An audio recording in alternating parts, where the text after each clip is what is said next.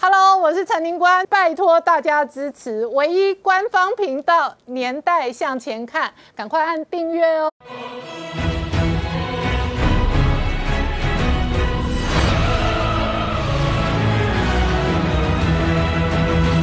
年代向前看，向前看年代。大家好，我是宁官，欢迎我们忠实观众跟粉丝朋友扫描 QR Code 订阅《年代向前看》YouTube 官方频道。我们看今天拜登、习近平同框，但是零互动哦。那主要的这一个核心是这一个美国要推动碳排放的减半，但是昨天美国股市传出来，拜登可能加税。那一个有钱人如果居住在加州的话，他最终的税负不仅是四十多趴，可能拉高到五十多趴，这造成道琼昨天晚上重挫三百多点。影响了全球金融市场。那拜登加税带来的经济变化的同时呢，在美在欧洲连梅克都公开谈话，他说呢，台海的军事风险真的冲高，而且可能变成这一个严重的军事冲突。好，美中关系全面变化的同时呢，事实上昨天呢，我们在台东范围哦试射了天空山的这一个无限高飞弹哦，也是为了威吓跟这一个贺主。解放军哦。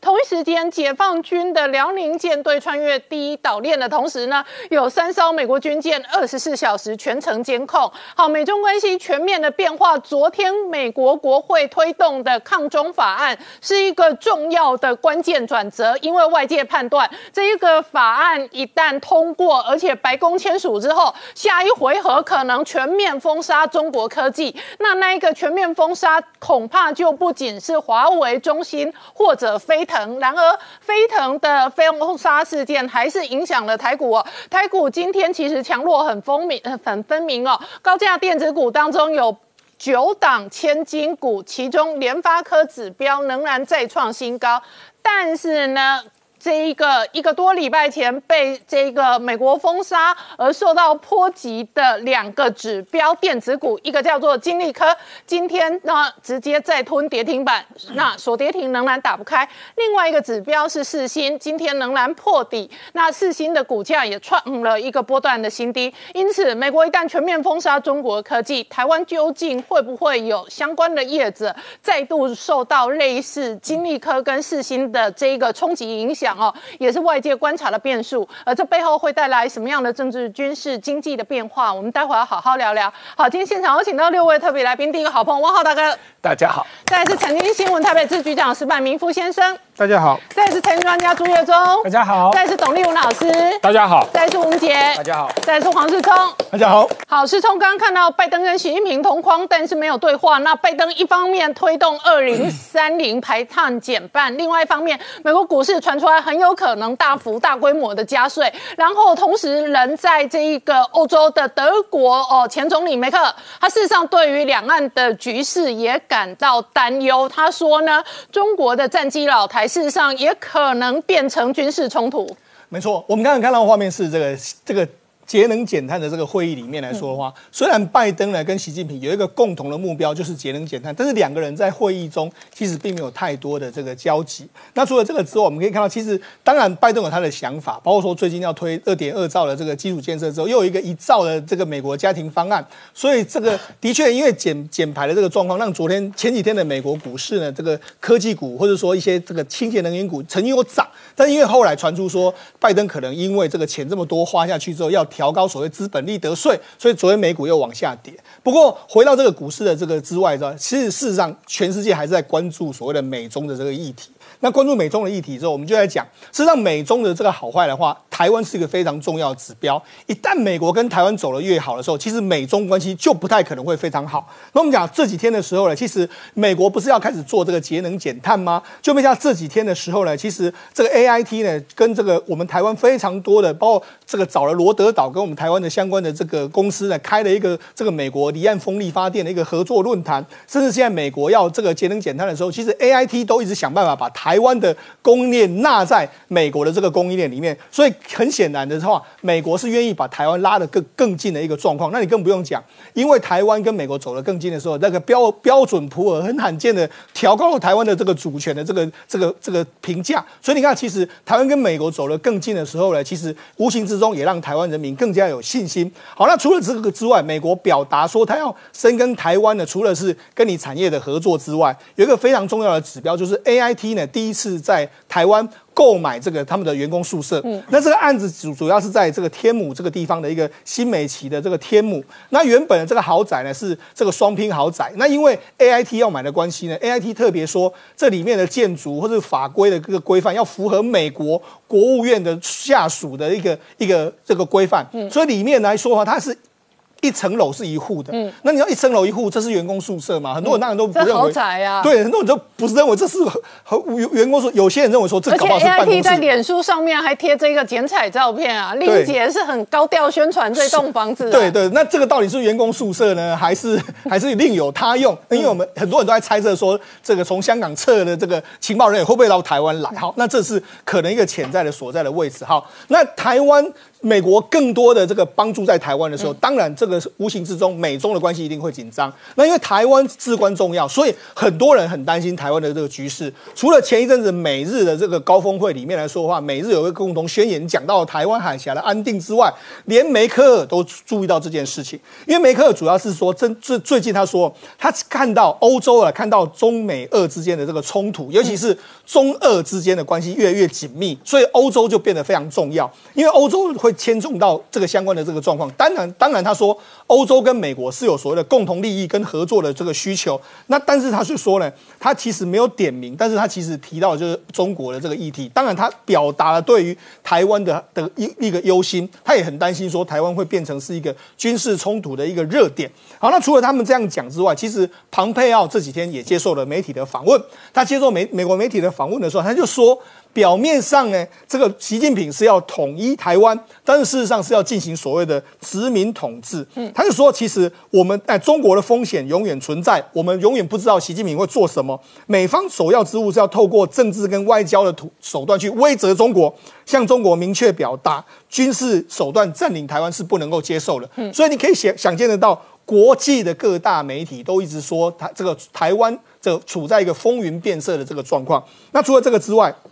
美国的这个战略司令部的这个理查德，他在四月二十号的时候接受美国的这个这个联邦参哎参议院的这个军事委员会的听证会说，他说中国在制造一个新的，包括说这个核子反应炉，那这个核子反应叫做快滋生反应炉，它可以。产产出产生出布，那布的话，它其实某种程度来说，除了让他们这个这个新能源之外，它有可以产生核子武器的这个状况，所以他觉得这也是值得留意的。那除了这个值得留意之外，因为我们知道，我们这几天的时候，哎，这个在昨天晚上的时候，我们台湾在这个成功，哎，这个台东外海发射了一个无限高的这个飞弹。嗯。那根据一般的判研判，大概应该是天宫三型的这个增程飞弹。嗯。那因为这个飞弹来说的话，因为我们当然有相关人士，我们现在看到这个画面就是。飞飞弹的这个状况，但我们相关的这个人员就问了我们军方，但是军方是三缄其口。那事实上，飞弹对台湾来说真的非常重要。为什么非常重要？因为根据美国的，他美国还有我们台湾的这个兵推，就说如果要解。因为解放军已经来犯台，嗯犯台的时候，我们必须要打掉一半的这个解放军的舰队，才能够抵挡中国的攻击。那要打掉一半的话，台湾至少要一千两百枚美的这个反舰飞弹。嗯，现在有所谓的雄风二型、雄风三型，还有云峰飞弹。那美国是认为说，云峰飞弹的参数我们美方不知道，所以美国的这个记者是说，他们希望说，如果台湾能够买到 AGM 一五八的远程公路的这个飞弹的话，可能对台湾在整个防范解放军上面有更加的这个作用。所以显然，你看到这一连串的报道，告诉你一件什么事？台湾目前正在打造所谓的台湾版的不对称的这个作战，希望能够在解放军攻台的第一时间，我们能够用飞弹或是用这个相关的武力来威慑中国解放军的登陆意图。好，那我请教石板明夫先生哦。刚刚讲到哦，媒体新闻报道，连梅克尔对于中国可能军事攻台都感到忧心忡忡哦。这里头的军事风险显然还在拉高。但是同一时间，我们看到昨天晚上的画面，拜登跟习近平同框了。你怎么观察这样的变化？我觉得这场就是拜登和习近平的第一次同框啊，就是在国际政治一个非常精彩的一场博弈。嗯，那么首先呢，就是说是一场鸿门宴啊，拜登摆下的鸿门宴。嗯，呃，让习近平问习近平来不来的问题，就是拜登首先呢，他要他这次拜登政权的主推的几大政策，其中就有一个气候问题。那么气候问题，中国又是全世界最大的二氧化碳排出国，就是这场会议如果说。习近平不来，这场会议就失败了。那如果习近平来的话呢？那你就习近平就低头认美国当老大了。哦，所以说为什么呢？因为习近平自己也讲了嘛，中国的外交是联合国中心主义嘛，就是他不尊重联合国，要在联合国的平台谈很多问题。习近平自己也说呢，就反对个一个国家或几个国家对别的国家颐指气使，对国这种。但是这个气候会议就是拜登的小圈圈啊，嗯，就美国跟联合国没有关系啊。然后我开一个会让你过来嘛，让你过来，你愿意来你就承认我的老大地位了吗？我这我就小圈圈啊，而且这很明显是鸿门宴，为什么呢？这个中美拜登上台第一场这个双方的交锋是在于美国最有利的这个主场。嗯，你想气候问题，中国是气候问题最严重的嘛？就是我其实解决气候问题就是讨论怎么缩减中国的问题嘛。嗯。那就是等于说你是杀猪的，我开一个这个颂扬这个吃素食对身体好的会议，请你来，这基本上就是羞辱你嘛，对不对？但是习近平呢是不想来的，不想来呢，但是说呢，他不得不来嘛。为什么？所以说，就是我们现在我讲，为什么他最后一刻决定哦要这个视讯同框，但是呢也只有同框，也只有讲话，那中间也完全没有对谈。所以说，这就是来就是重要还不来的问题。习近平他这次来有两个两个目的，第一个呢，他要需要修复和美国的关系。哦，就是说，其实现在跟美国中美是基本上众多事宜上全部是对立，而且呢根本没有交谈的空间。对，唯一的可以谈的就是气候问题，这个机会你要不要？嗯，这这是一个最重要的。如果这个机会你放弃了，那么你再找下一个呃机会就很难找到了。这是第一个。第二个呢，毕竟这次会议呢，就是气候问题呢，其实是先进国家和发展中国家一个对立的问题嘛。嗯，习近平如果去，毕竟这次会议也来个什么印尼、阿根廷，有很多发展发展中国家嘛。那么也就是说，习近平去的话，他想当发展中国家的老大。他跟美国，所以说这也是一个他找小弟的呃来的。但是很明显，我们看到像印度啊这些发展工作也并不是太买习近平的账。所以习近平呢，呃，是基本上在这个问题他是没有，就是说没有得到什么成果的。他讲的那些话，其实呢都是自说自话，而且都是以前都定好的。那所以说，就派拜登为什么办这个会呢？拜登就是说他有两个目的，一个呢也是找小弟。看到底谁听我的？我我的政策我是这个气候问题嘛，跟川川普从来不讲气候问题嘛。气候问题，你们这些小弟一个个表态，日本、欧洲，你们要缩减多少？这也是向自己输成的一个一个表现嘛。另外一个也是测测试中国的底线，看你来不来。就是说，这个就等于说。现在我们看到了什么呢？就是凯瑞去中国为什么被羞辱？嗯，凯瑞现在明白，当时我们不知道做什么的，现在凯瑞是送请柬去的。哦，他是要求习近平来，就是说习近平是不想来嘛。嗯。对不对？你们吃素的大会让我一个杀猪的去，这不羞辱我吗？但是说又不得不去，所以他接个请柬呢，还羞把把凯瑞上海关个三天嘛，然后又坐小巴让他在室内转嘛，然后又跟韩正的这个视讯会议嘛，这这表面是羞辱海凯瑞，但是凯瑞的事情办成啊，请帖送请帖送到了，习近平也出席了，所以说中国用这种小动作其实是掩饰自己的不满，他这这次出会。初期就是基本上属于对美国已经低头了，嗯，那么所以整个这个会议呢，就可以看成是阿拉斯加那场杨洁篪跟布林肯的二点零升级版，嗯，就是说不得不低头参加，但是表面又说了很多有的没的，表面上又不服，其实呢，就是可以看到在中美的第一场交锋是美国是占了上风，而且呢，中国向美国低头了，这是最重要的。好，我们稍后回来。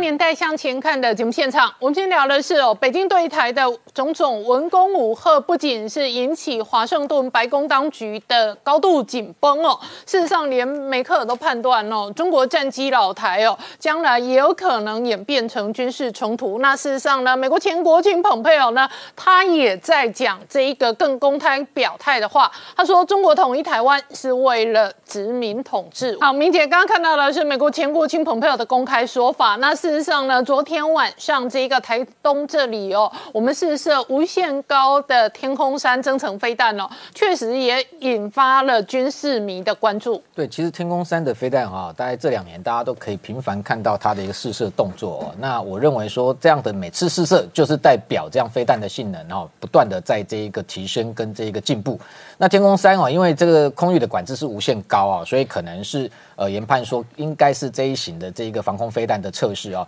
那天空三过去来讲，这个我们台湾编列七百四十八亿要买十二套，未来应该会量产至少两百枚以上啊。那今年国防部的说法是说，正常量产二十三枚都已经哦，这个顺利完成啊。那天空三过去来讲，当然本来主要的任务是拦截敌机哦，它的一个飞行的速度可以高达五马赫哦，所以对于这个解放军攻击真的号称说要飞越台湾来讲，是具非常大的威胁啊。因为五马赫，你今天解放军战机就算。你这一个飞到两马赫，还是逃不过它的追击。那现在主要是说，最近的测试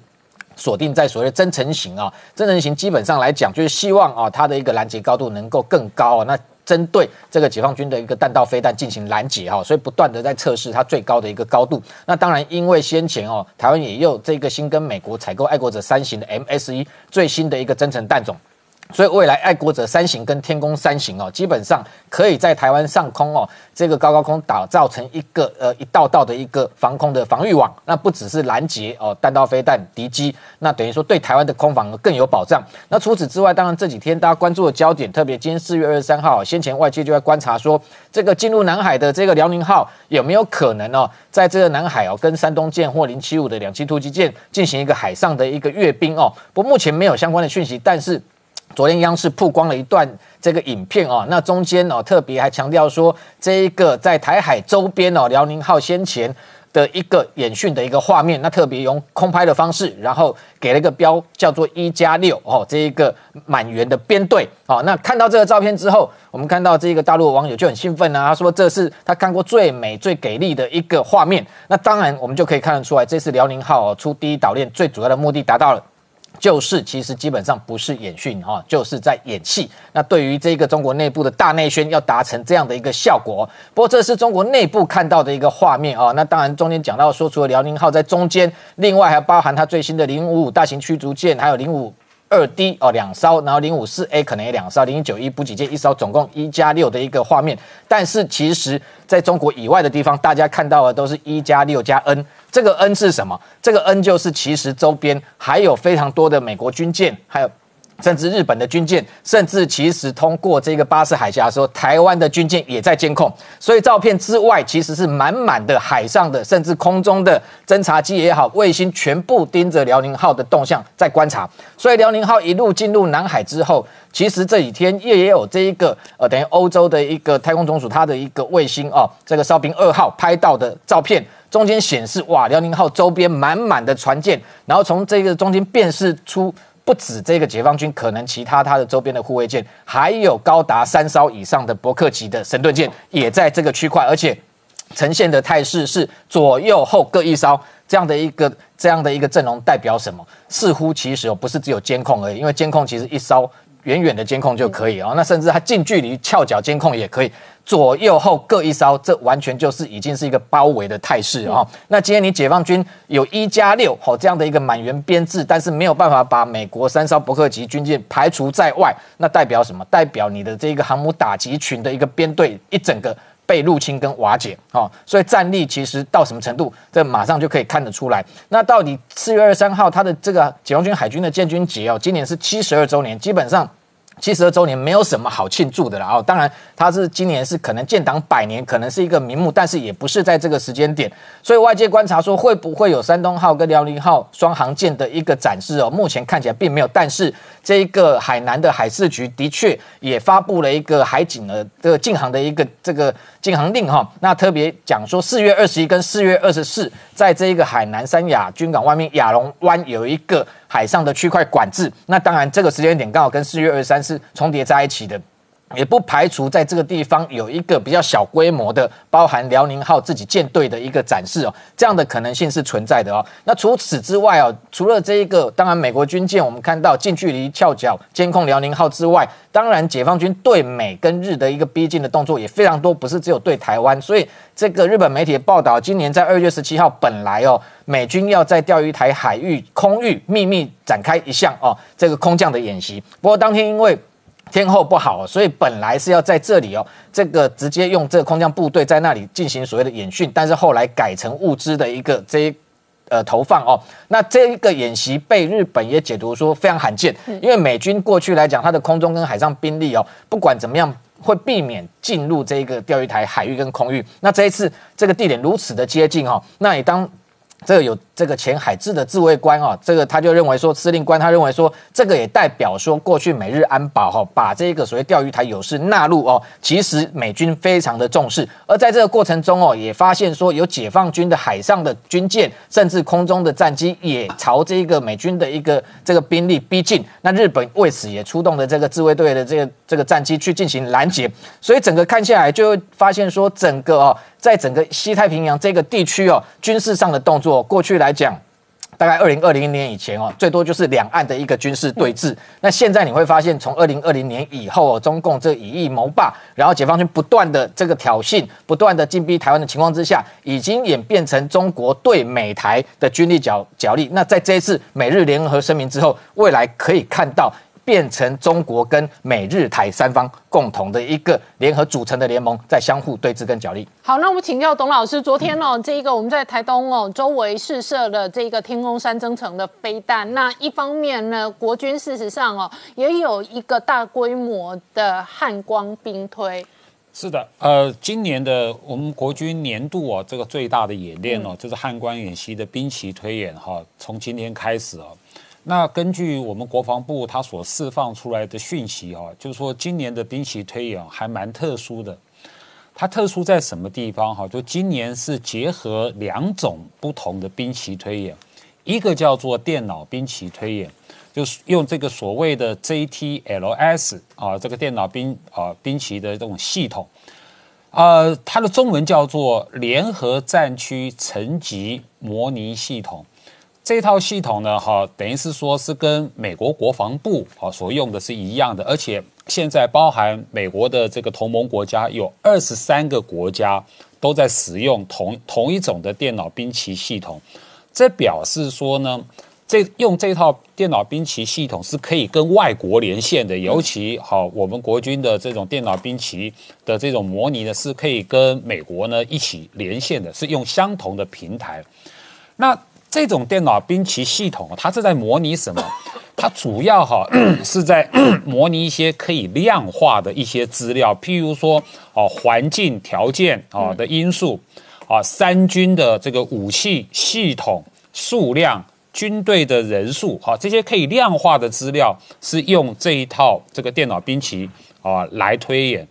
那今年国防部的这个呃这个兵棋推演哈，它叫做复合式的兵推。我刚刚说了哈，它有第二种，第二种叫做哈议题研讨式的兵棋推演。这个议题研讨式的兵棋推演哈，是在推演什么东西？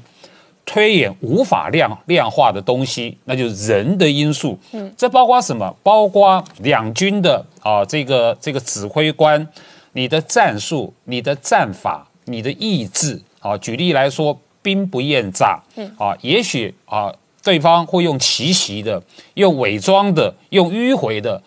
这个是要用议题研讨式的哈来模拟两军对抗。蔡英文总统他其实早就宣宣布过了哈，国建国造，国基国造，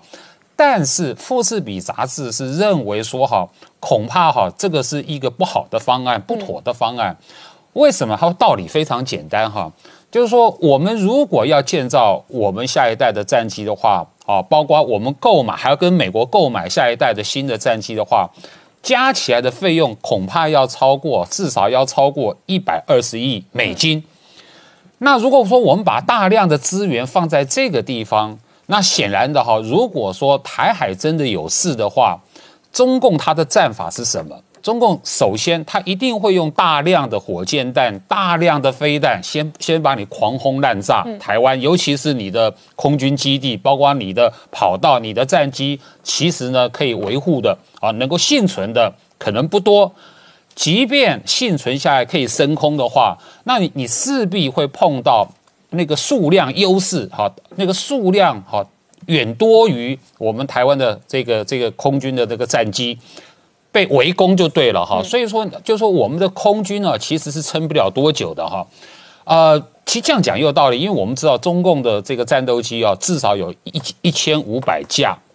我们台湾的战斗机现在加起来两百八十八架，所以说从这个数量上看的话，明显的中共它会集结优势来攻击我们空军。在这种情况下，所以《富士比》杂志哈是建议说，是不是哈我们。其实不需要去弄下一代的战机发展，我们应该应该把资源哈投射在远程的巡弋飞弹，嗯，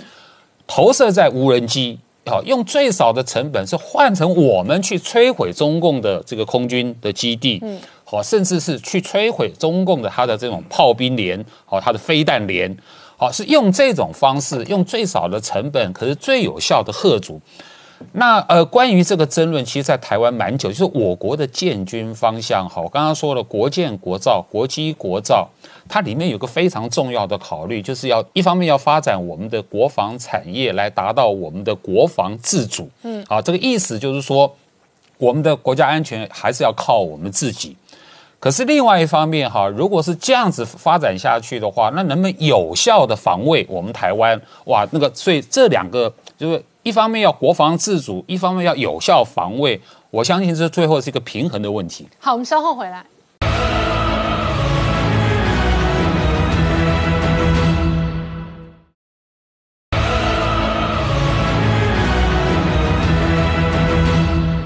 年代向前看的节目现场，我们先聊的是今天哦，拜登、习近平同框的同时呢，昨天晚上事实上金融市场传出来哦，拜登的相关的新的加税政策，以资本利得税来讲，可能从当初川普减税到二十趴，直接拉高到三十九点六趴，然后一般哦，投资美国的这一个投资相关的税再加上去哦，恐怕会高达四十三趴。那如果是居住在加州或者纽约的有钱人，在美国的定义是年所得超过一百万美金以上的，那他们的总税负可能高达五十多趴。好，受到加税的新闻影响，事实上美股是全面重挫。那在台湾呢，这个昨天创了一个六千四百四十八亿的股市天量之后呢，电子股今天哦重回盘面的主轴。那特别是呢，今天联发科再创新高，台股现在有九千金，就是这九档股票。他们现在的市值跟成交价呢，都是在一千块钱以上。今天的台股其实刚开盘的时候并不好哦，但是非常特别的就是一路开始，却在尾盘一路拉拉拉拉拉到今天，最后居然收。今天最高，嗯，收盘收在一万七千三百点整，而且是今天的最高点。那跟过去几天最大不一样的是，电子股又重回领头羊的角色。嗯，好，其中我们看到台积电重回六百块钱，收六百零二，而且是收今天的最高哦。嗯，好，涨了十一块钱，涨幅是一点八六趴。那联电哇，最近联电气势如虹哦，因为我们过去连续几天都在追踪。联电涨价的新闻了哈，那等一下我们再跟大家分析有最新的消息出来。联电今天也是收高在五十七块，大涨了两块二，涨幅超过四趴之多。嗯，好，那刚刚我们讲到说这个九千金哦，嗯。这九档股票当中，好，那最高的当然是大力光哦，哎，今天大力光很厉害哦，涨五十块钱哦，哈，大力光真的是闷蛮久的了，哈，今天一口气涨了五十块钱上来，涨了一点六四趴，哈，那其次是 C D K Y，好，更涨了一百四十块钱之多，好，我们基本上就不要一个一个讲哦，要。跟大家了解到的是，今天九千斤就九档超过一千块股价的，基本上都大涨哦。对，而且呢，除了刚提到的联发科创历史新高，今天还有富邦煤也是创历史新高，而且它还收涨停价，收在一千一。可是我要特别提的一档叫做翔硕，嗯，今天是九千金当中唯一收平盘的，对，其他人家都涨很多，嗯，而且如果你仔细再进一步去看，翔硕这一波是从两千一百四跌下来，嗯，它也几乎腰斩，腰斩。为什么？我们后面再跟大家讲。我们一直在讲涨价，嗯，哎，可是有人发现说，这一波半导体的涨价怎么跟三四年前的被动元件涨法几乎是一模一样啊？嗯，啊，基本上呢，三四年前呢，就是由国巨陈泰明所领导的这个嗯涨价潮呢，他当时的几个手法，大家发现说什么？现在也出现了，譬如说什么？产能竞标，对，譬如说暂停接单，对，然后呢，暂停完之后呢，又跟你说我要涨价了，对，再来就是你们自己喊价吧，价高者得。哎，三四年前陈泰明通通都玩过，对，结果这一次又在玩一样的游戏，嗯，所以呢，有人就说啊，现在原来大家涨价的是比照当年陈泰明创创他发明的这个涨价圣经哦，所以这一波的半导体就照他当年的手法。在玩。好，那当然时空背景不一样啊，因为这一波毕毕竟背后有真正很强大的需求，让它一路涨上去啊。好，那这样子涨，当然导致很多国家都受不了了，所以大家现在纷纷说我要自足。可是呢，哎，这个美国非常知名的波士顿顾问公司出来泼冷水了。嗯，好，你们都要自主，可以好。来，我们先看，嗯，大家都怕台湾。锻炼嘛，因为他估计如果台湾锻炼，台湾自己会损失大概四百亿美金，可是全世界要损失四千九百亿美金哦。啊，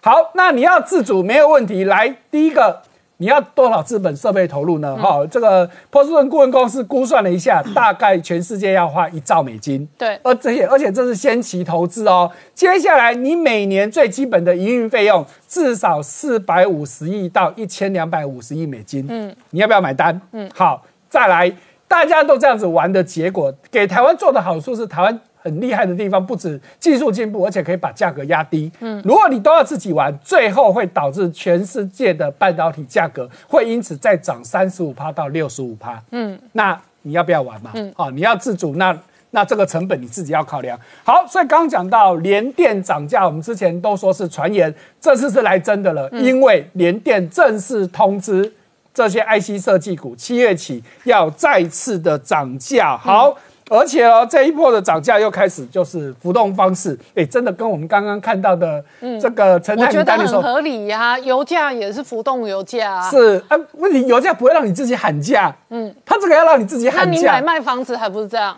你买方也是比较高的成价啊，你去拍卖东西也是这样啊，这合理呀。所以不管怎么样，都告诉大家啊，就是涨定了，哎。结果，IC 设计厂也说，嗯，他们基本上也是会接受，因为他们觉得反正就是在转嫁给客户嘛。好，再来也是一个非常重磅的消息哦。那三星一直想收购其他的大厂，这不稀奇，不是新闻了。可是呢，之前大家都觉得你可能要收购谁，像恩智浦啊、易发半导体或英飞凌这些公司，但是现在有人跳出来说。没有，嗯，而且是巴龙周刊说的，他其实锁定的目标是谁？有可能是德州仪器，对，或是维京科技，或是亚德诺这些更重量级的公司哦。为什么呢？因为他就他们的统计哦，三星现在它账面上大概有一千一百多亿美金的现金，扣掉它的负债不到两百亿，所以换句话说，它可能手头上有将近一千美。一千亿美金的资金可以用哦，嗯，那他当然要买大间有影响力的嘛。那其中最瞩目的就是德州仪器。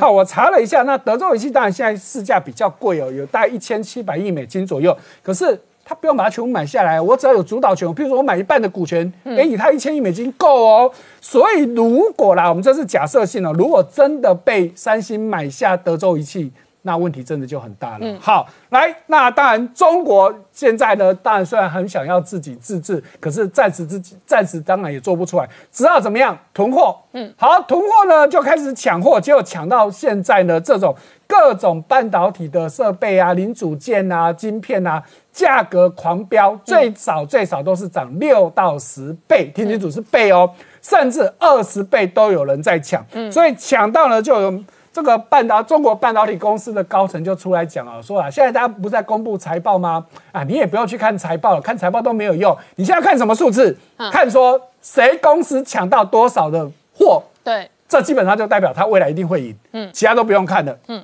好，再看到北京清华大学宣布要成立机体电路学院哦。嗯嗯，比较特别的是。北大啊，清华本来就有相关的科系了，那为什么还要特别成立一个专责的学院呢？主要是诶，因为就在前几天，习近平才访视过，有指示，所以要成立这样子一家公司哦，啊，不是个公司，一个学院。好，那当然也有这个中国的媒体统计哦，中国的这个半导体的相关从业人员缺口确实很大。以去年的这个营业额来看的话呢，他认为至少还要在二十万人左右。对啊，难怪一天到晚往台湾这边挖人哦。来，再看到好，那当然我们刚刚讲。中国现阶段短时间之内，但不可能解决现他们既有的问题，那当然就找台湾帮忙。好，我们过去也追了很多啊，像四星、金立科，我们都很清楚。可是现在又有媒体提到啊，这个尤其是四星跟飞腾的关系，不是只有这样子而已哦，因为另外还有一家公司叫龙芯的，嗯，基本上也是有，也是由四星在供货，而且为什么要特别提龙芯？因为它也是中国的超级电脑天河一号的 CPU 的供应者，嗯，只是这家龙芯目前还没有被美国点名到。好，但是。但是事实上有可能追杀，对，非常有可能哦。好，那刚刚我们为什么要特别提翔硕？因为翔硕也是有供货给龙芯，OK，所以媒体可能已经事先预估到翔硕，嗯，迟早也会会出事吧？哦，我。姑且这么推论呐，应该说龙芯迟早会出事啊，对啊，应该说会伤及世芯跟翔硕的业绩，没有错。所以翔硕这一波股价已经腰斩下来哦。好，那不只是这样子，还有另外一家兆芯也是一样。所以我们可以看到这个表，中国所以龙芯、兆芯都要嗯眼睛哦罩子放大一点，对，中国小心。中国有六家 CPU 自主的公司哦。好，那其中中间呢，我们看到图表当中，中间四家已经都被美国列黑名单了。对。剩下就是左右这个红框的这两家，嗯，那其中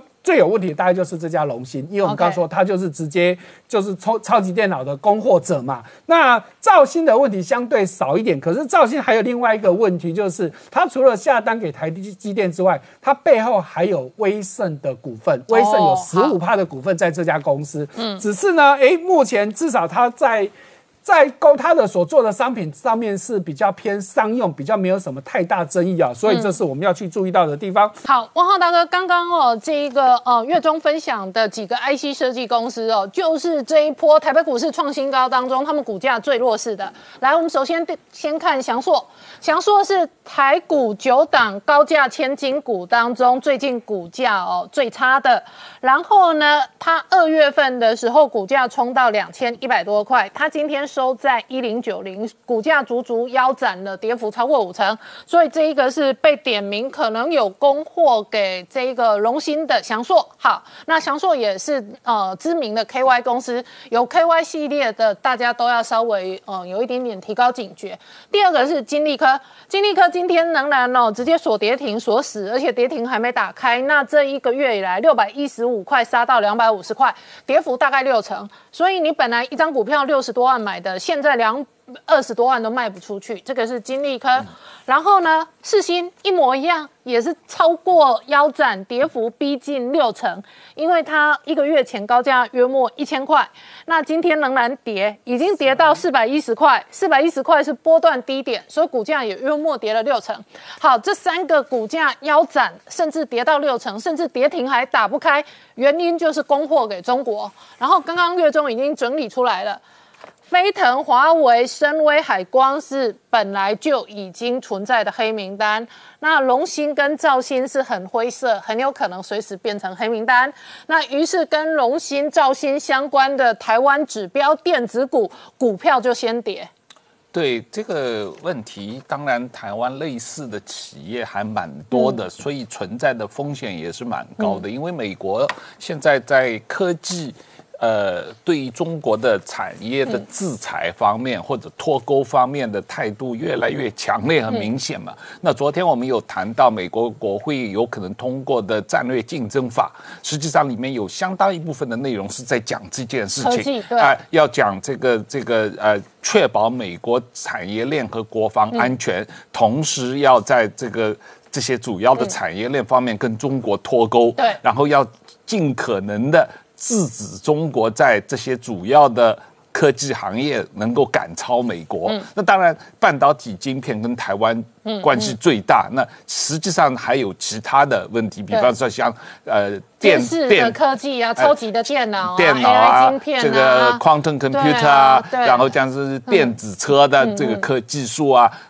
实际上，呃，美国这样的一个清单越来越大，越来越长，所以可能涉及的公司也越来越多。另外一个方面，因为中国的总体来说是军民不分的，军企和民营企业是呃军民融合的，所以很多中国企业从表面上你可以说它是民营民营企业，或者是这个商业的一般商业的企业，但是它可能买去的产品最后都进入了军方的使用，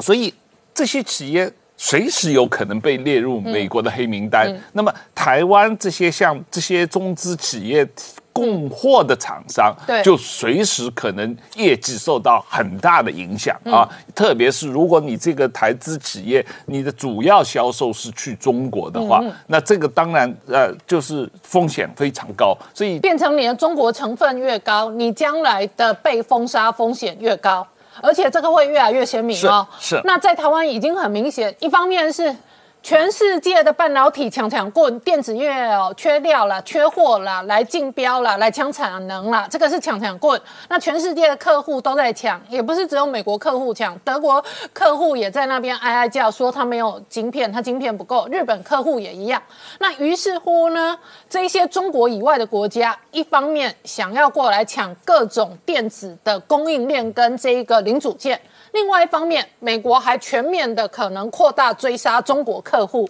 对。于是呢，电子业就冰火两重天，一边很火，一边很杀，然后一边发大财，然后一边杀了之后就要倒大霉赔大钱。对，因为这个大家来抢的话，实际上是美国要抢，德国要抢，日中国也要抢啊。中国过去二零二零年整个从台湾进口的电子产品也增长百分之好几十啊。这个中中国为什么对于这个台湾为什么这个呃呃过去年或者最近这几年出口，特别是电子产品的出口增加这么。这么多这么强烈，很大程度也是因为去到中国嘛啊。那但是去到中国，很大可能有相当一部分是进入了中国的军工企业，造了导弹，造了飞机，造了各种武器，对准台湾嘛啊，当然也威胁到美国的国防安全，所以美国要制裁这些。中国军工有关的企业的话，那有可能就扫到台湾这电子产业向中国供货的情况嘛。所以这种风险作为投资者来说，当然你在做基本功的时候，你要做这个企业研究的时候，就要特别小心了。好，我们稍后回来。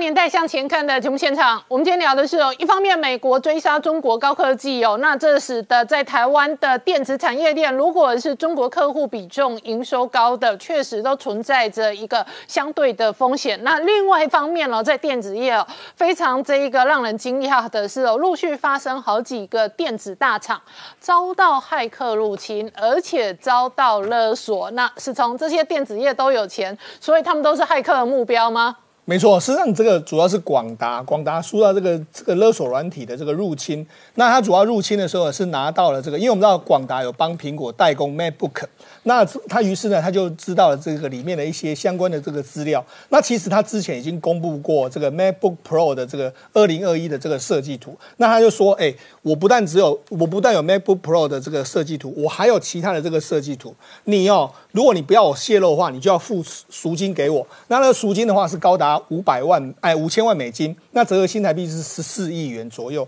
那广达第一个时间当然是想说，哎，那怎么会有这件事情？所以他们启动了这个治安的这个防御系统，他们去回溯，那当然也知道是谁在攻击。那同个时间已经把相关的，包括说可能入侵的被入侵的管道都完全堵起来。那甚至他们有跟调查局。还有跟这个治安工作站互互相的这个联系，那他因因为他已经做了这个防堵的动作，而且他也说呢，入侵的相关的这个资料里面来说，他们根据他们的清查，应该没有相关太过机密的东西，包括说可能已经有这种所谓的二哎二 D 转三 D 的这个图档，他说一般人其实都可以当漏了下来，这个不属于所谓机密的资料，所以他们不愿意偿还。那因为不愿意偿还之后，这个勒索软体就说好。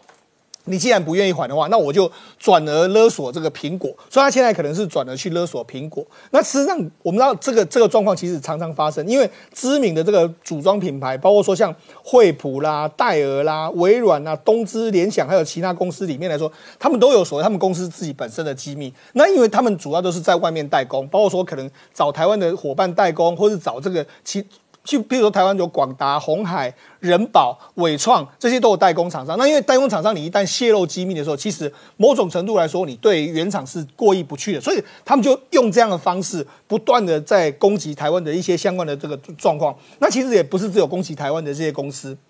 包括说像俄罗斯电信啊、日本的 Honda 啦、国外的苹果啦、FedEx 都被人家攻击。那现在攻击的话，已经有这个组织化，这个骇客组织甚至还推出一个服务，叫做软体勒索及服务，就是说它软体勒软体勒索了，它是一一种服务。你只要跟我说你要什么，你要勒你要什么样的这个勒索，我就用什么样的方式帮你勒索。所以这是骇客集团非常嚣张的一个状况。那其实这几年台湾有遭受到非常多起的这个骇骇客入侵，包括说。像最严重的是二零一八年的这个台积电，它这个可能是因为内部的这个工程师的这个意外，说导致这个骇客入侵之后损失二十六亿。那包括说接下来的话，有中油啦，还有台塑啦、历程啦，也分别受到这个勒索。那甚至在去年九月的话，有新兴。那在这个去年的这个七月的时候，还有 Garmin，Garmin 是全世界最有名的这个 GPS 的公司。那在去年的十二月的时候呢，这个红海也被勒索。那在今年的这个三月有宏基，那四月有广达。所以这告诉你一件什么事情？就是现在其实资讯的安全，尤其网络上的安全，是变成是一个兵家必争之地。那其实除了这个国际的这个勒索软体的这个组织之外，我们要其实。包括说，像中国大陆有非常多的这个软体的这个骇客，常常会攻击台湾的这个电子公司，甚至在之前的这个台积电就说呢，我们一一年呢至少受到。上千万次的攻击，为什么上千万次？因为我们台积电里面的很多客户，像苹果，你苹果你要下多少单，他就知道你苹果准备要出多少货啊。比如说你这个 AMD 下了多少单，他就知道说你 AMD 的状况，所以他们都很想害到苹，害到三，害到台积电里面，至少知道你客户的讯息，或者是说我可以从你中间偷到一些什么制成相关的这个机密。所以未来这个骇客的这个防害。以及说这个国家的之间的骇客攻击，这个都变成是一个未来网络安全一个非常重要的一件事情。好，我们稍后回来。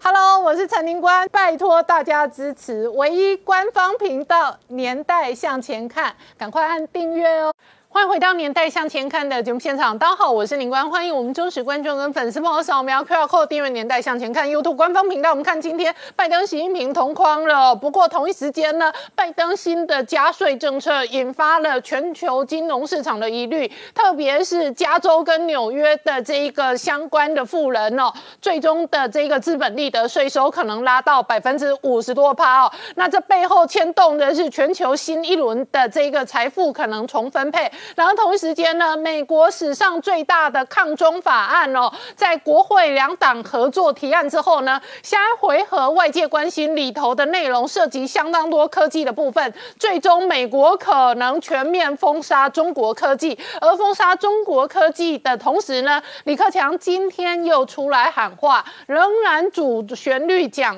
的是不要脱钩，同时强调中国企业哦会走向全世界。然而李克。强很有可能事与愿违。一方面呢，美中对决的过程当中，封杀科技是最重要的核心；另外一方面，美国不断的拉高军工是科技的相关的这个技术，包含了最新的曝光进行的是超高音速飞弹的拦截测试，同时呢，在美国全面测试的是电动车跟无人车，已经确定的是这是最新的画面，在德州休斯顿哦，达美乐已经是用无人车直接这样快递送披萨，所以以后观众朋友，你可能不会看到很多这个富芬达或者 Uber 的运输，而是看到很多类似这样的无人车，而无人车的脚步呢，影响的是下一个世代的汽车工业。所以在东京，他们测试的是无人自驾巴士，而且这已经上路。本来东京今年如果顺利哦举办奥运哦，它事实上也会加入服务行列。然后在德国测试的更猛，它是空中的这一个计程车，就是说呢，这个呃相关的飞行器既可以在空中飞，也可以在平面运输。好，全球在无人车、电动车的竞赛，既是军工产业，同时也是商业科技。而这背后会带来什么样的政治、军事、经济的变化？我们待会儿要好好聊聊。好，今天现场有请到六位特别来宾，第一个好朋友汪浩大哥，大家好，再来是财经新闻台北支局长石柏明夫先生，大家好，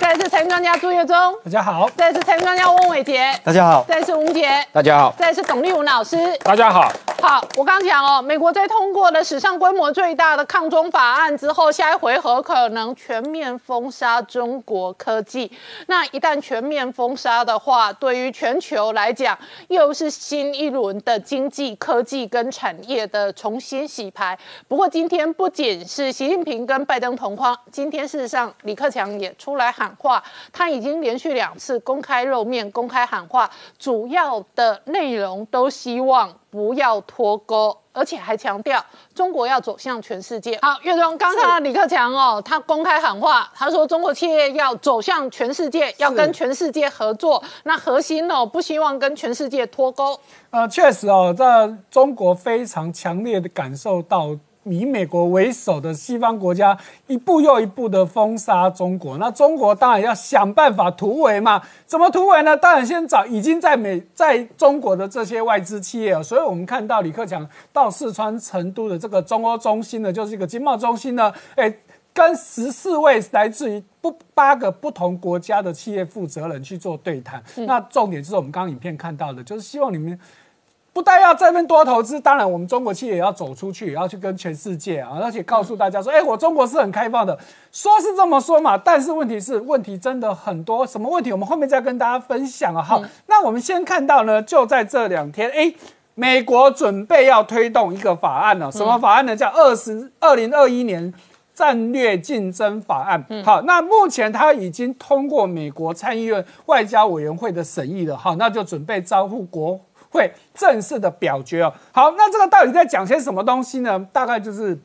三个重点。第一个，在供应链的部分哦，好，就说啊，你们这些以前这些企业，你在中国供应链都靠中国的了，你最好给我慢慢的移出来哦。好，那我会帮助你。尤其他提到几个重点的产业，好，包含的人工智慧啊、五 G 啊、半导体啊、生物技术、量子技术、监控技术等等。嗯。美国特别强调，你这些行业呢，你就是尽快给我搬离美国，搬搬离中国。好，那第二个重点叫做，他要找盟友去协作，什么意思呢？哎，我就是。不是只有我美国而已啊！我要找好几个人来围堵你中国哈，所以你看到最新的这个四边机制，就由美日印澳四个国家合组，最主要就是要针对你中国，我要去封杀你，不是只有我动手，我向大家一起来围堵你哦，因为你已经造成大家很大很大的威胁。那第三个就是产业政策的补贴，当然就延续前面的嘛，我要你从中国搬出来，可是我。不，当然要给你一点好处嘛，尤其是你这些产业哦，尤其之前我们也讲过很多次，像半导体产业等等，嗯，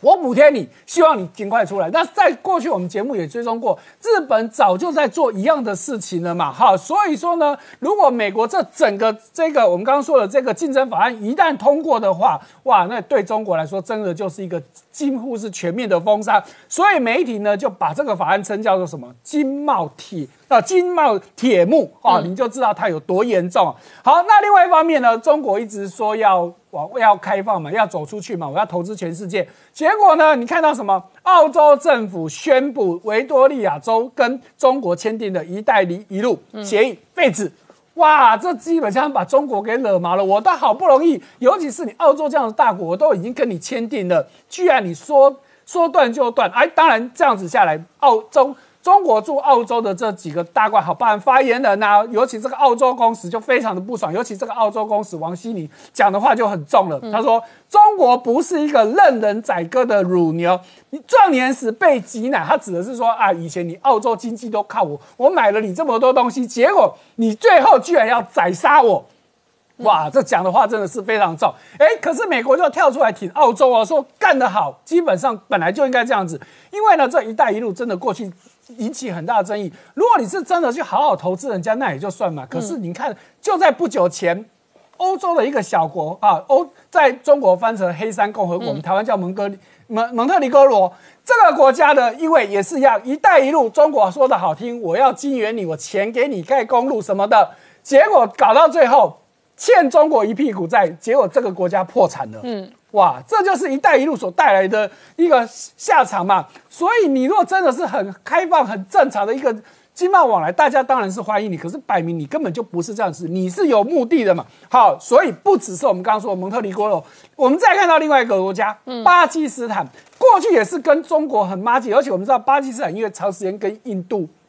比较敌对，所以敌人的敌人就是我的朋友。所以呢，中国也极力去拉拢巴基斯坦，给他很多援助。好，当然重点还是我希望借由“一带一路”呢，我能够去进驻你的港口各方面，我用你的资源。所以这让巴基斯坦当地的民众其实是非常反弹的，尤其是。这个叫贝鲁兹省的这个地方，因为它有很多的天然资源，过去都被中国给给强占了，所以就在这两天呢，发生一个很重大的事情。哎，在巴基斯坦呢，就在我们刚说的这个贝鲁兹省一家五星级饭店发生爆炸。嗯，那爆炸不稀奇啊，问题是里面有中共的驻这里的大使馆，嗯当天就在这里宴会。哎，那你说那跟他有关系吗？有，因为呢做这件事情的叫巴这个俾路支嗯解放军的。在几年前，二零一八年的时候，他就曾经炸过中国驻巴基斯坦的这个大使馆。哦，所以这一次很有可能，虽然现在还没有证据证明，可是非常有可能，因为是确定是他们做的嘛，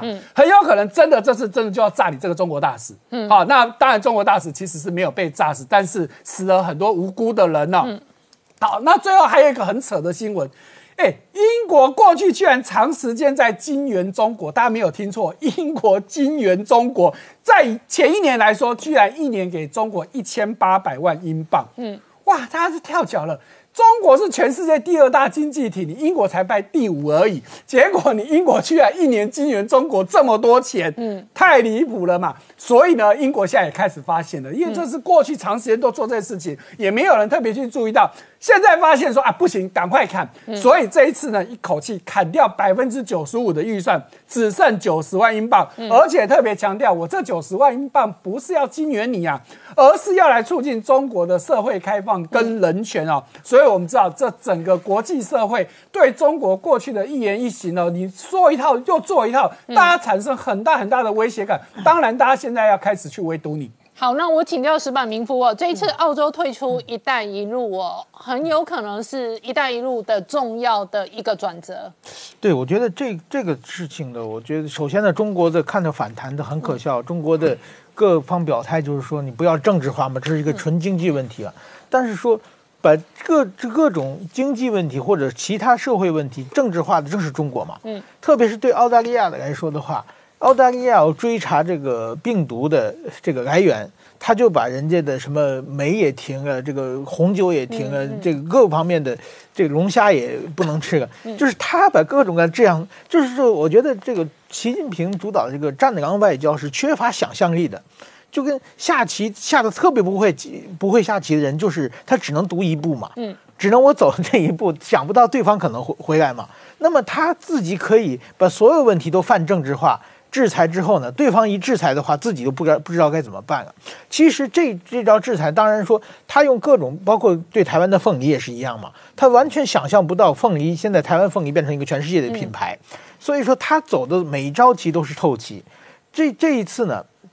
澳大利亚反制“一带一路”，这个对中基中国的伤害是非常非常大的。嗯，因为“一带一路”呢是习近平，习近平这个今八年以来他的几个招牌政策，一个是反腐，现在就国内反不下去了嘛；还有一个脱贫，脱贫以后国内大家也都不认为在吹牛嘛；还有一个就是“一带一路”，特别是对外交全是一带一路。但是“一带一路”这个品牌呢，现在开始坏掉了。嗯，就是说本来呢，“一带一路”刚刚起来的时候呢，全世界是欢迎的。因为觉觉得这这是蛮好的，这打通世界经济，包括在日本，日本很多地方都觉得我们日本也要参加“一带一路”，很多地方政府都这么做嘛。然后后来呢，开始怀疑，然后怀疑之后呢，现在开始拒绝，而且拒绝呢就很明显，由澳大利亚开始挑头拒绝批评的话呢，那么今后呢各方面大家开始开始跟进。所以说呢，我觉得“一带一路”呢，它首先呢，我我当时在他刚开提倡的时候，我在北京。我跟他们交流呢，他们很多说呢，其实是在仿效，就是当年美国的马歇尔计划。二战的时候，二战之后呢，美国的马当时的美国国务卿马歇尔呢，就是对那些欧洲在满战后经济非常呃有问题的，帮助欧欧洲重建呢，就是提供提供很多援助，提供很多援助以后呢，然后呢，这些国家不管援助，而且都变成美国的盟友嘛。那么中国觉得，哎，这个好像不错，哎，我们就是说把这些国家。就帮助一下，是不是在中可以扩大中国的影响力，把习近平思想普及到全世界啊？结果呢，有一个关键的问题是什么呢？马歇尔计划。就是支持的这些欧洲国家，他们是因为战争才变穷的。嗯，他们的基础建设、他们的人口素质、他们的教育都是很好的。所以你只要一帮他，他们马上就能够自己自立起来。但是中国想帮助这些穷国呢，它基础条件太差了。你怎么帮助他？他是起不来的。所以说呢，这一下子他“一带一路”一下子等于说他陷到泥沼里面去了以后呢，而且马。这个马歇尔计划基本上就是没有那么多的野心，就是没有让这些国家变成陷入什么债务陷阱啊，什么没有让这个大国的霸权呢，也没没有这么多文化渗透嘛。中国把这些东西私货都加在里面以后呢，慢慢慢慢让全世界一下子就认出来这个，哎，马这个马歇尔。中国这“一带一路”原来是一个很邪恶的东西，所以它是叫东施效颦嘛。嗯，他没想，他与其像马歇尔，不如像当年日本的这个推动的大东亚共荣圈啊。大东亚共荣圈呢，其实想法也很好嘛。嗯，帮助欧洲殖民地的亚洲各国帮助独立嘛，然后跟日本一起，我们共同繁荣，想法挺好。但是实际上一一旦开始做呢，大家发现哦，你原来你是就是新的殖民地计划嘛。嗯，所以这大东亚共荣圈，你看这个文字写的很漂亮嘛。实际上呢，这个品牌已经坏掉了。嗯，坏掉以后呢，现在就就已经就大一听到这个大东亚工程圈，大家都是一个负面的这个形象非常强嘛。现在“一带一路”也渐渐渐往这方面在在发展。嗯，所以说我觉得现在习近平呢就已经进入一个进退两难的状态，就是说。他的品牌，它要不要推下去？这品牌已经坏掉了。如果它继续推下去的话，全世界今天是澳洲，明天可能各个国家都都要跟嘛。因为现在美国、中国选边站，你支持接受“一带一路”的话，你就是站在中国那边嘛。所以大家要切割。但是你要停止的话，你在国内你的招牌的政策，嗯，怎么停止？所以说，我觉得中国现陷入一个两难。好，我们稍后回来。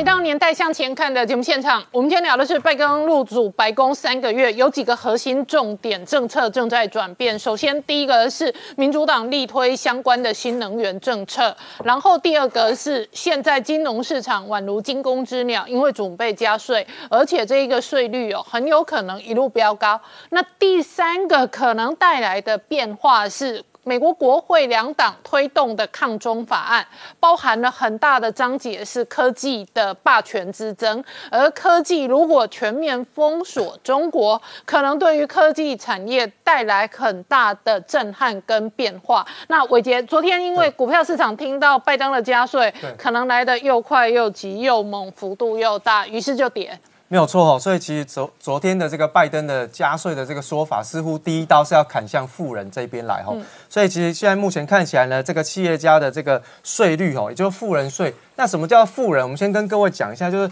美国的富人的定义就是年收入超过一百万美元以上，这就叫富人。哦，那这一群人呢，在接下来最高可能会被拜登政府课到四十三点四趴的税。可是呢，如果你是在比如像纽约州啊、像加州啊这种本来税率就很高的，你可能总 total 扣起来，你会被课到最高超过百分之五十以上的税。如果是纽约州的话，可能是来到百分之五十二，加州会来到百分之五十六，哎，将近快六十趴的税哦。所以其实这样子的一个状况，当然会逼迫整个哦富人开始加速他的整个资产对呃调整的一个计划。不止资产哦，我昨天有在加州居住的美国朋友看到这个消息，立刻说他要物色搬家的地点。对，没有错哈、哦。就同样是住在美国，他可能换了一个州，他的对税率就差很多，这不是在开玩笑的而且哦。最近哦，其实在这个资产交呃利得的这个交易的标的当中，最明显的一个标的就是比特币。嗯，比特币从昨天的五万五千美元哦，直接掉到今天四万八千美元。哦为什？么？就是因为这个。加税，比特币为什么因为他要课课那个资本利得税哦，资本税对 资本利得税的部分，就是说，呃，我现在交易不管任何资产，不管是股票、房地产还是比特币，只要你有出现价差，我就要课税，而且你的身份是符合富人的话，我就要课富人税。所以其实昨天出来之后，比特币重挫，然后美国股市呢也出现了重挫。你看道琼工业指数呢就直接跌了三百二十一点，然后直接灌破三万四千点的一个关卡。标普五百指数呢也跌了三十八点，也跌破了四千一百四十点的关卡。纳斯达克也是重挫一千一百三十一点哦。那这个费城半导体指数跌幅是最重的哦，那它是也是四大指数里面哦表现最弱势的一个个股。那我们就来看一下这几档比较重要的这个美国股市的一些科技类股，或者是影响性比较大的，比如像特斯拉哦，它昨天晚上就重挫了三点二八个百分点。哦，那另外呢，在苹果的部分也跌了超过一个百分点。嗯，好、那这个其实对于科技业来说，税率对它对他们的影响都会很重，尤其是他们的执行长 CEO，嗯，在过去。在普遍的在出清所有手上的持股的过程当中，都出现了非常大的一个价差。嗯，所以在脸书的部分，你看昨天也跌了一点六个百分点以上，微软也跌了一点三个百分点哦。所以其实，在所以大型股昨天全面重对挫，整个大型的这个全指股全部都在重挫的同时，当然美国股市不会好哦。所以其实，在整个美国股市当中，这一次对于拜登的这个征税法案，其实它的反应是非常非常大。虽然现在目前讨论征税跟进入到整个国会山庄去进行表决还有一段时间跟距离，但是市场上总是需要有时间去调整自己的资产部位，所以呢，当消息一出来之后，就马上有反应。那接下来我们看到，在整个叶伦的部分，那叶伦应该说，他说在面对这个整个气候变迁的部分，我们应该要大胆的去制定一些相关的策略，因为面对气候变迁是有利于美国经济跟市场。这个是联准会过去的一份报告，他说其实气候的变迁会影响到美国的经济吼。那过去我们就来看到说，为什么在过去美国 FED 持续不断扩张的同时，为什么它的通膨一直不出来？原因就是它的钱全部都停留在美国的银行的存款户头里面，而本来银行应该是要利用存款当成是它的一个资本，贷放给有需求的一个企业。可是呢，你看到在过去这十年当中，相差的金额就是存款跟贷款的金额来到了二点四兆美元，诶，刚刚好就是这一次整个拜登推出基础建设的规模就是二点三兆基础建设，原因就是要利用整个财政政策把这些钱从这个银行的账户引到实体经济当中，所以才能够刺激整个美国经济持续的复苏。那我们看到在财报的一个公布的消息过程当中，哈，这个 RCEGOS 哦，其实影响到很多的这个金融股的部分。那另外在瑞信的部分，最近在公布。整个财务啊、财务的报表的时候，第一季亏了二点七五亿的美元，预估下一季会损失超过五十亿哦，这五十亿是台币了哈。那所以其实这一次的 RCE GOS 哈、影响性非常非常的大。那我们看到在这个云端需求成长的过程当中。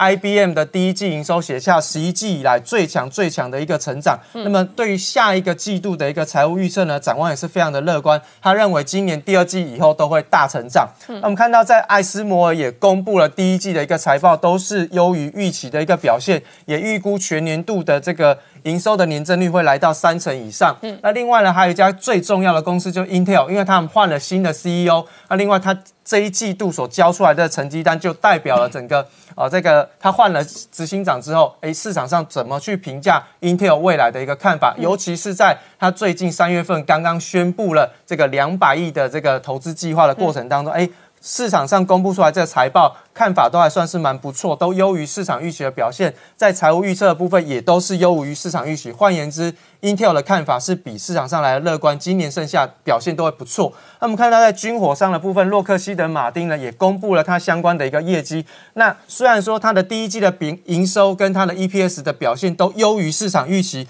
而且呢，今年度的一个财务预测也优于市场预期表现，可是它公布完业绩之后，股价竟然是出现下跌的一个发展了。嗯。另外在 Netflix 的部分哦，财报是非常非常令人失望的。它的整个呃这个订户的一个状况是完全远远的不如市场上的一个预估值，导致于它在公布完财报之后，股价呢重挫了七个百分点。那可口可乐呢，在公布第一季营收的时候呢，他说它的收益是优于市场上的预期。不过呢，他们有特别提到，除非消费者重回饭店、游乐园，否则它是没有办法能够完全恢复产业的一个荣景的。那我们看到在下个礼拜财务公布的一个。呃，财报公布的一个报告当中呢，是进入到了跟台北股市有相关的一个重要关键，包含像是礼拜一的这个恩智浦，这个是跟车用晶片有关系。另外在礼拜二的部分，AMD、德州仪器跟微软，那 AMD 是台积电的大客户，德州仪器可以看一下在下个呃这个季度的半导体的一个需求的一个状况跟景气的一个变化。礼拜三最重要是。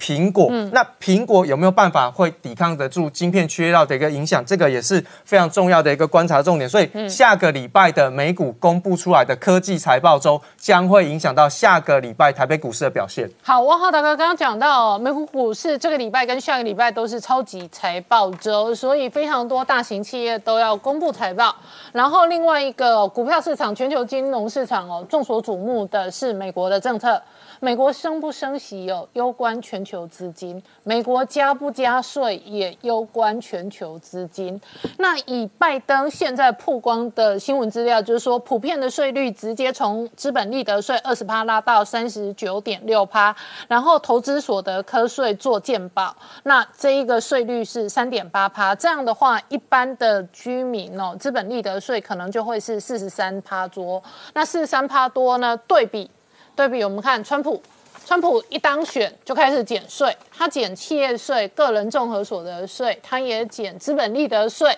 那对比川普，他的税率哦，拜登掌权哦，确实是差了一倍以上。那于是呢，股票市场先行反应。你怎么观察这样的税率政策？对这个呃，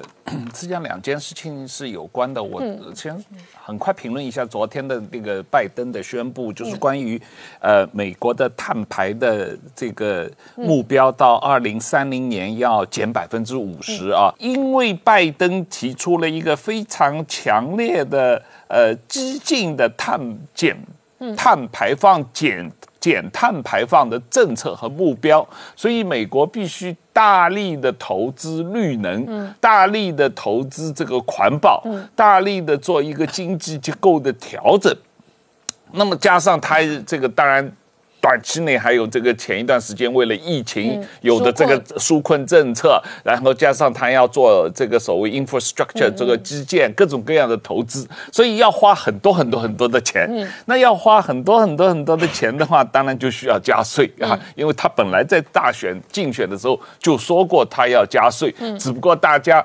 呃呃，这个市场都是事到临头，突然觉得哦，原来你说的竞选时候说要加税，现在是真的哦。这个真的就是说，他昨昨天这个市场说的，他这个加税，你讲的这个就是呃，企业所得税从百分之二十一涨到百分之二十八，嗯，而且。这个不光是在美国国内的，它在这个企业如果是有子公司在海外的，这个子公司的所得税要大概从百分之十二涨到百分之二十。所以这个对于这个 S and P five hundred 就是呃呃标普五百的这个公司的这个呃营收大概差百分之十啊。如果它二零二二年执行这个税率的话，整个标普的这个呃这个 EPS。指数 EPS 会少百分之十啊，那另外一个就是个人所得税。那刚才我们讲了，这个如果是这个个人所得税和个人的这个呃呃资本利得税，就是你买卖股票的 capital gain 哈，包括买房子的 capital gain，包括股票的 capital gain，包括炒炒比特币的呃这个资本利得，呃都要交百分之。四十，嗯嗯，多一点啊，因为还有些别的这个呃鉴宝的这个呃税，四十二左右。然后如果你碰巧倒霉住在加州，嗯，啊，有加州政府的税又要交再加百分之十几，所以你实际上在加州可能要交百分之五十六左右，在纽约州加百分之五十二啊，这两个州是美国税收最高的啊。我我举一个例子哦，假设你赚了呃，比方说美国现在房地产很热嘛，卖了房子赚了一百万美金，嗯对，你要交五十六那万给政府，加在加州的话，你只能拿回四十多万。哎哎，对，哎，这很恐怖哦。对，卖股票也一样，加州一堆大型科技股嘛，那这一帮工程师哦都有选择权嘛，是这些 CEO 也是嘛，对他卖股票那个价差都很大嘛。是那假设 Google。Google 的一个高阶主管卖一个股票哦，赚了一百万美金的话，那假设他居住地在加州哦对，那他这样子卖完之后收回来自己口袋，可能只剩下四十多万。所以马斯克搬到德州去了啊。对对对但是这个，如果你是将来可能也搬离美国。啊，像 Cook，他他就倒霉了嘛？啊，他住在加州，然后他要交百分之五十几的税啊，那他讲。当然了，亿万富翁也无所谓了，但是他是从一百万开始起征的。那美国有一百万的有钱人也也是不少嘛，对吧？所以它影响这么大，为什么股市这么紧张？因为它不光是在企业税方面影响到这些企业，然后作为投资者的角度，持有股票的这些人，他也要争，所以你实际上争两次，因为你拥有的股票的股票本身在公司层面多交税了。就是比方 Google，Google 被多科税了，然后 Google 的工程师卖的他的股票选择权，又再扣一次。又多交，哎。对。哎，所所以以你就加州的多交两次，所以加州要么就造反，要么就搬家，要么就缴税。我们稍后回来。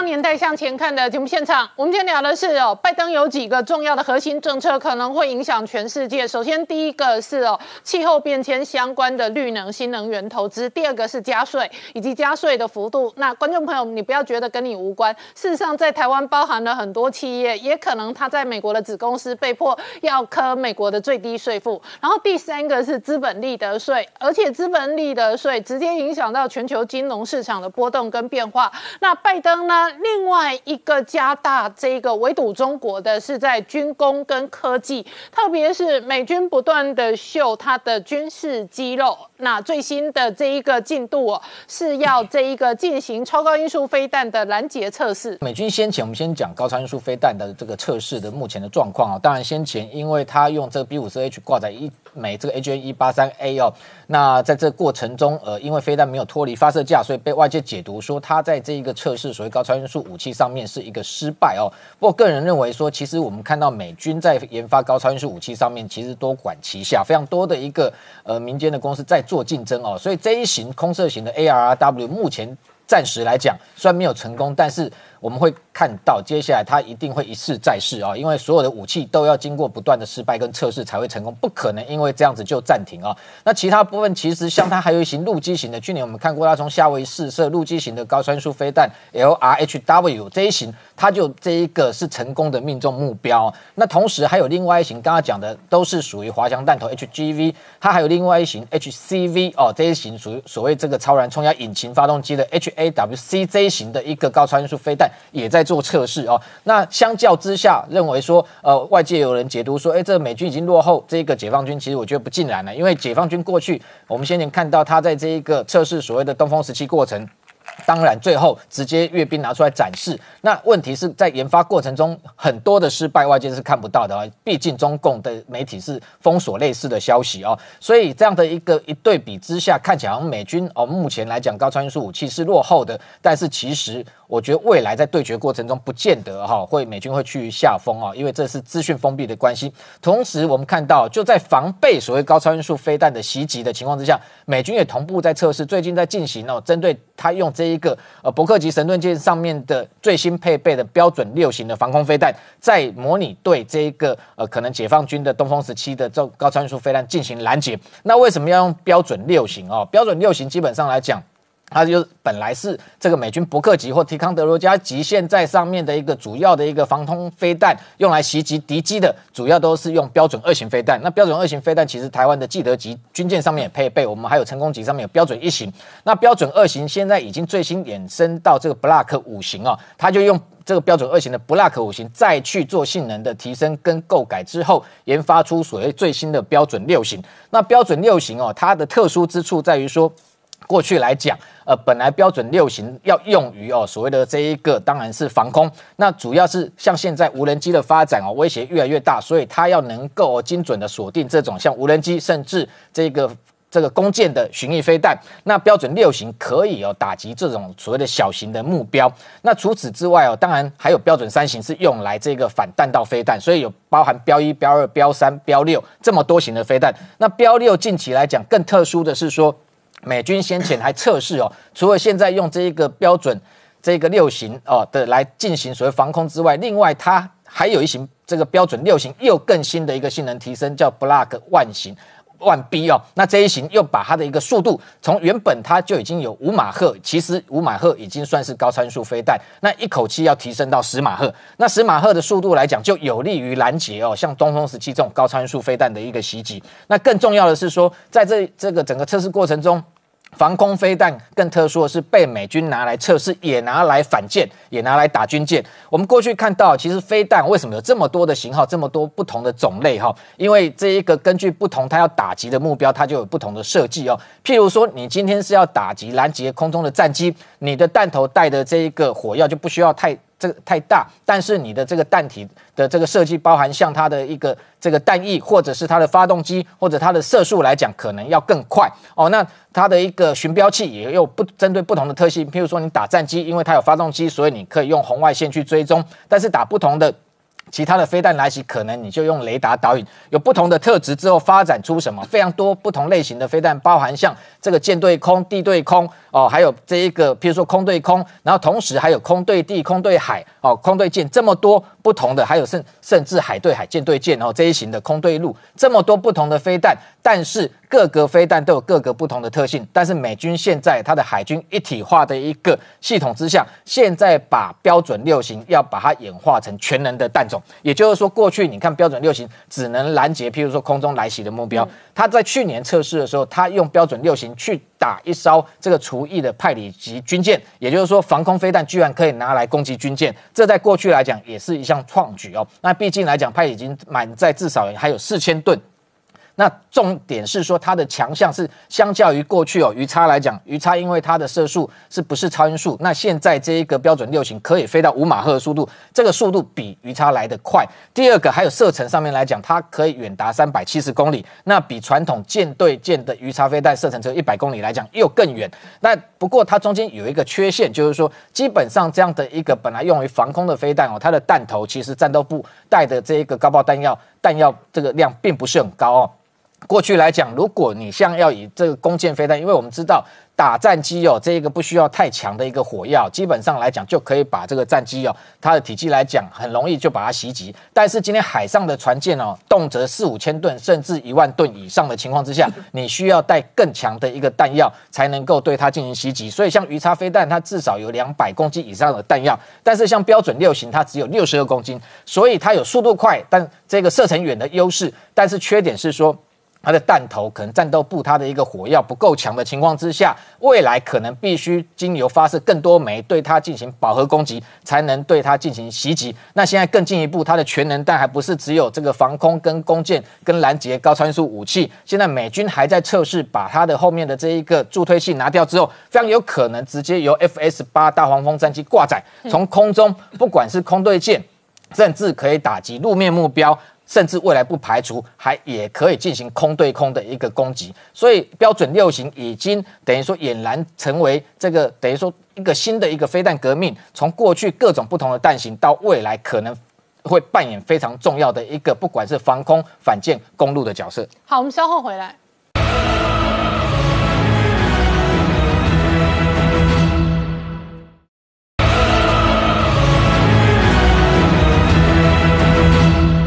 到到年代向前看的节目现场，我们今天聊的是美军哦，事实上进行了这一个超高音速飞弹拦截测试，一方面围堵中国，另外一方面呢，那这一个美俄关系也是很暧昧。那董老师最妙的是哦，前阵子哦，前两天川普还说台湾跟乌克兰将会有一些事情发生，哎，没想到乌克兰果然发生事情了。俄罗斯的国防部长出来宣布，宣布暂时呢，这一个会从。乌俄边境稍微撤军，稍微撤兵。为什么乌东局势本来非常紧绷，但是这个时间点，俄罗斯先撤？好的，呃，其实听到这个呃，俄国从乌克兰撤兵的消息，全世界都松一口气。嗯，其实连我们台湾都松一口气。我后面会讲跟我们台湾的关系哦。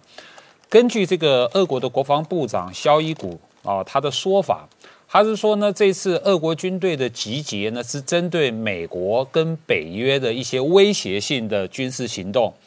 然后呢，他们对俄国的军队所做的一个快速备战的一个测试。那这个测试呢，得到了良好的效果，证明了他们俄国的军队呢是能够迅速的、有效的保卫国家，所以撤兵了。那听起来就好像是一场快速的阅兵啊，其实没有那么单纯了。俄国军队集结的消息是什么时候出现的？在哪里出现的？这才是关键。它是四月四号，在俄国自己的这个社交哦，这个这个媒体上面、软体上面大量的出现，俄国的军队坦克车、装甲车、运兵车集结在乌克兰的边境。那是四月四号。四月六号，俄国的政府就通过了让普京哦那个连任的那个法律的修改。四月六号。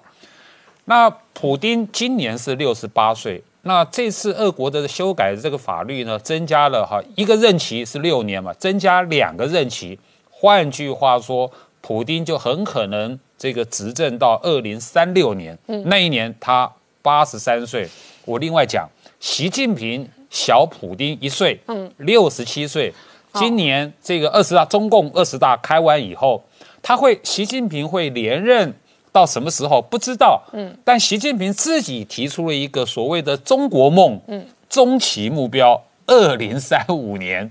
所以看起来普京跟这个习近平啊，他们好哥俩好在做同一件事情。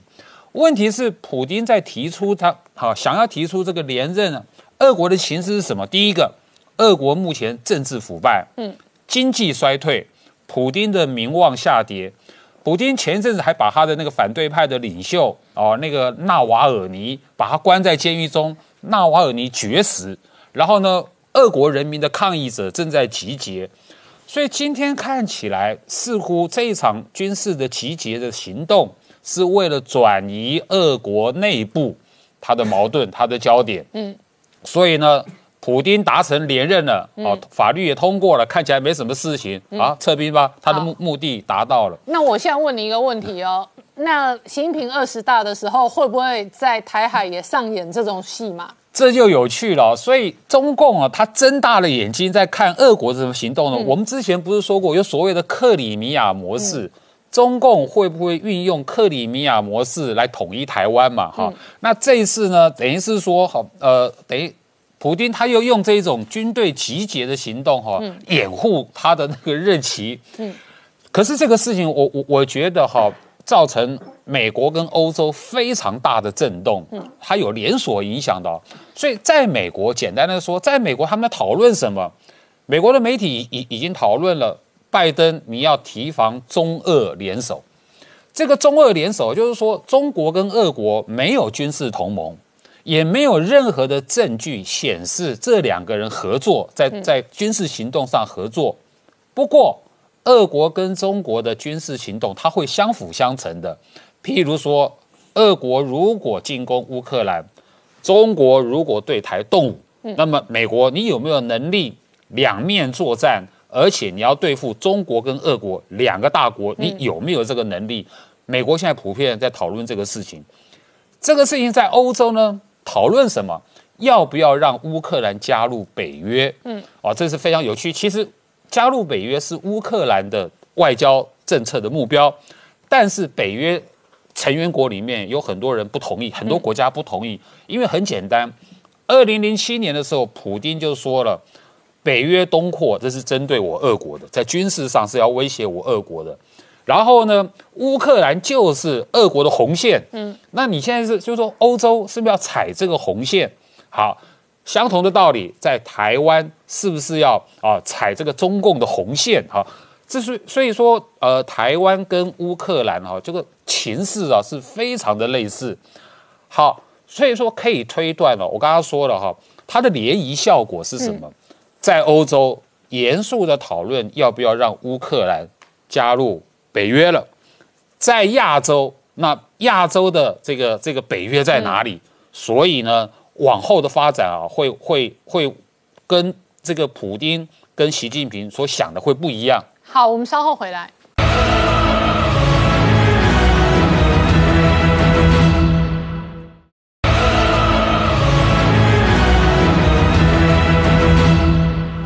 年代向前看的节目现场，我们今天聊的是拜登主政有几个核心，包含新能源。那电动车是新能源的一环。那另外一个外界关心的是加税政策到底会不会全面推动落实？那电动车呢？事实上呢，真的是全球杀戮战场，兵家必争之地，包含了在美国、在中国、在德国、在日本，事实上都有全新的 model。那这个月中是达美乐的披萨，在台湾很多观众朋友。都曾经叫过，但是在美国休斯顿现在最新的方案，无人车直接送披萨，是无人车送货基本上已经不稀奇的了哈，这种在很多国家很多的公司都已经在做。可是无人车送披萨有什么特别呢？重点就是我们都知道买过这种热食都知道它抢时间，嗯，哎，这是最大的不一样的地方哦哈，你送其他的货。慢慢来，有 delay 没有关系嘛？好，所以看到这一次美国德州的达美乐呢，它跟这个美国很有名的专门在做自驾车的这个 Luno 这家公司呢，就画面现在看到这个车，对对，好，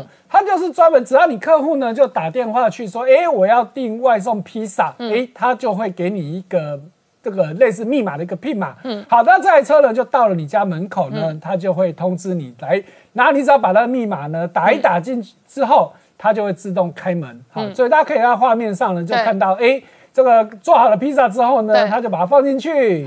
然后呢门关上之后，好，就就出发了，好，到到这个客户的家门口的时候，啊，就然后我就要下去这一个呃，到车子周围也输入密码，然后它就会打开，我就可以取回我的披萨了。对，没错，就是这么感人流程，对，好，所以基本上。最主要就是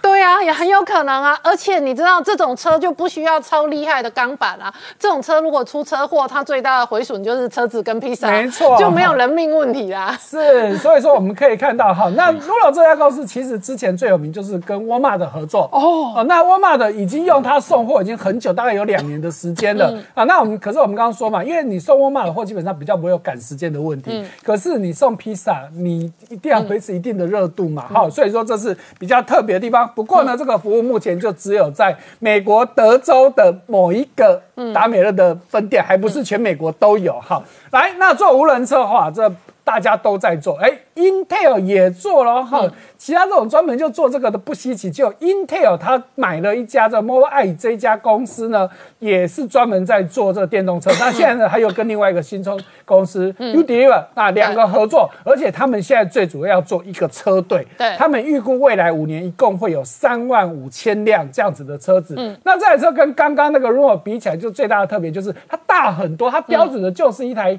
卡车的样子，所以它就是送货的货车。对。可是你看它很厉害，它也是遥控器一打开，它就可以打开它的那一个车厢，然后就可以运输拿货出来。对，好，那当然最重要的它就是，因为我们都知道美国很大嘛，如果你都用用人开车，你要很。从这一周到那一周，可能要开上几天几夜。那我现在用无人车，基本上人不用休息嘛，反正我就让它这样子跑就可以。然后抵达目的地的时候，哎，也是这样，按个密码，按个遥控器，它就开出来让你去取货了。好，那再看到哈，那但人载人，无人车载人也是大家一直想做的事情。啊，那无人车载人这个也很多国家在都在做了，可是现在日本哇，在东京的商业区测试哦，那这就完全不一样。就画面这一个东京的这个无人车巴士，是，虽然它这次测试的距离只有三百五十公尺，可是你敢在商业中心，一般我们看到这种都是规划一个地区，基本上都没有人，没有什么车让它跑，那不稀奇嘛。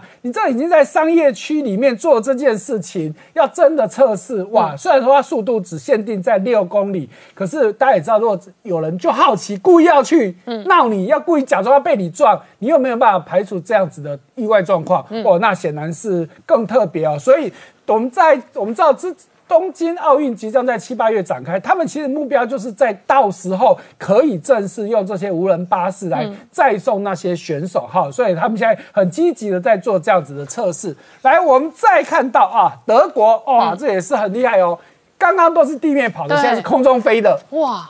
这啊画面看起来很神，很厉害。是，而且他们现在已经正式测试成功，嗯因为这台无人计程车它是可以载最多载五个人哦哦，而且最高的续航力可以到三百公里，而且嗯时速也有三百公里，换句话说，就可以用最高速飞一个小时。所以它比较接近无人机，对不对？对，基本上就是无人机，就是大型可以载人的。哦那事实上，这样子的东西不是只有这一家叫 Lumia 这一家公司在做，嗯其实波音跟空巴也都有做类似的东西，可是真的就输这家公司，因为嗯波音跟空巴目前顶多都只能载两个人，大概跑三十分钟就没力了 嗯。这一家可以载五个人跑一小时，而且时速到三百公里，哇，那真的就有商业性可言了哈。所以呢，哎，台湾有没有能力做这样子的事情呢？哎，和硕的董事长童子贤呢，就在这两天的一个活动上呢，他也提到说，现在啊这个电动车市场，他形容就像。在十五世纪到十七世纪，欧洲那时候的大航海时代，我们那当时呢，欧洲很强大，